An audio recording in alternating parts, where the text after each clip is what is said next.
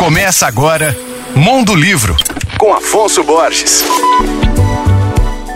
Alô, ouvintes leitores da Alvorada FM. Abram os olhos e vejam o máximo que puderem ver antes que eles se fechem para sempre.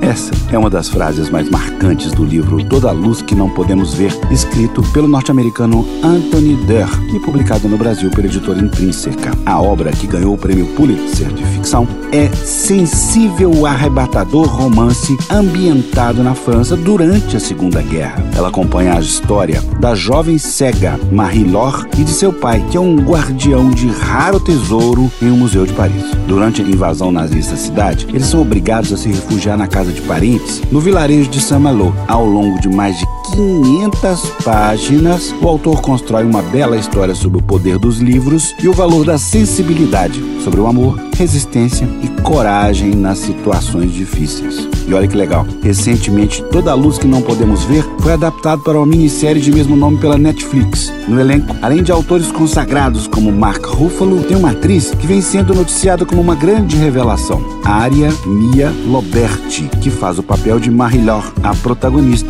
Ela, que nunca tinha atuado antes, foi selecionada em uma busca global por atrizes cegas. Vale muito a pena ler o livro e assistir a série. Meu nome é Afonso Borges, Instagram arroba Mondolivro e você pode ouvir e baixar todos os podcasts que eu falo no site alvoradafm.com.br.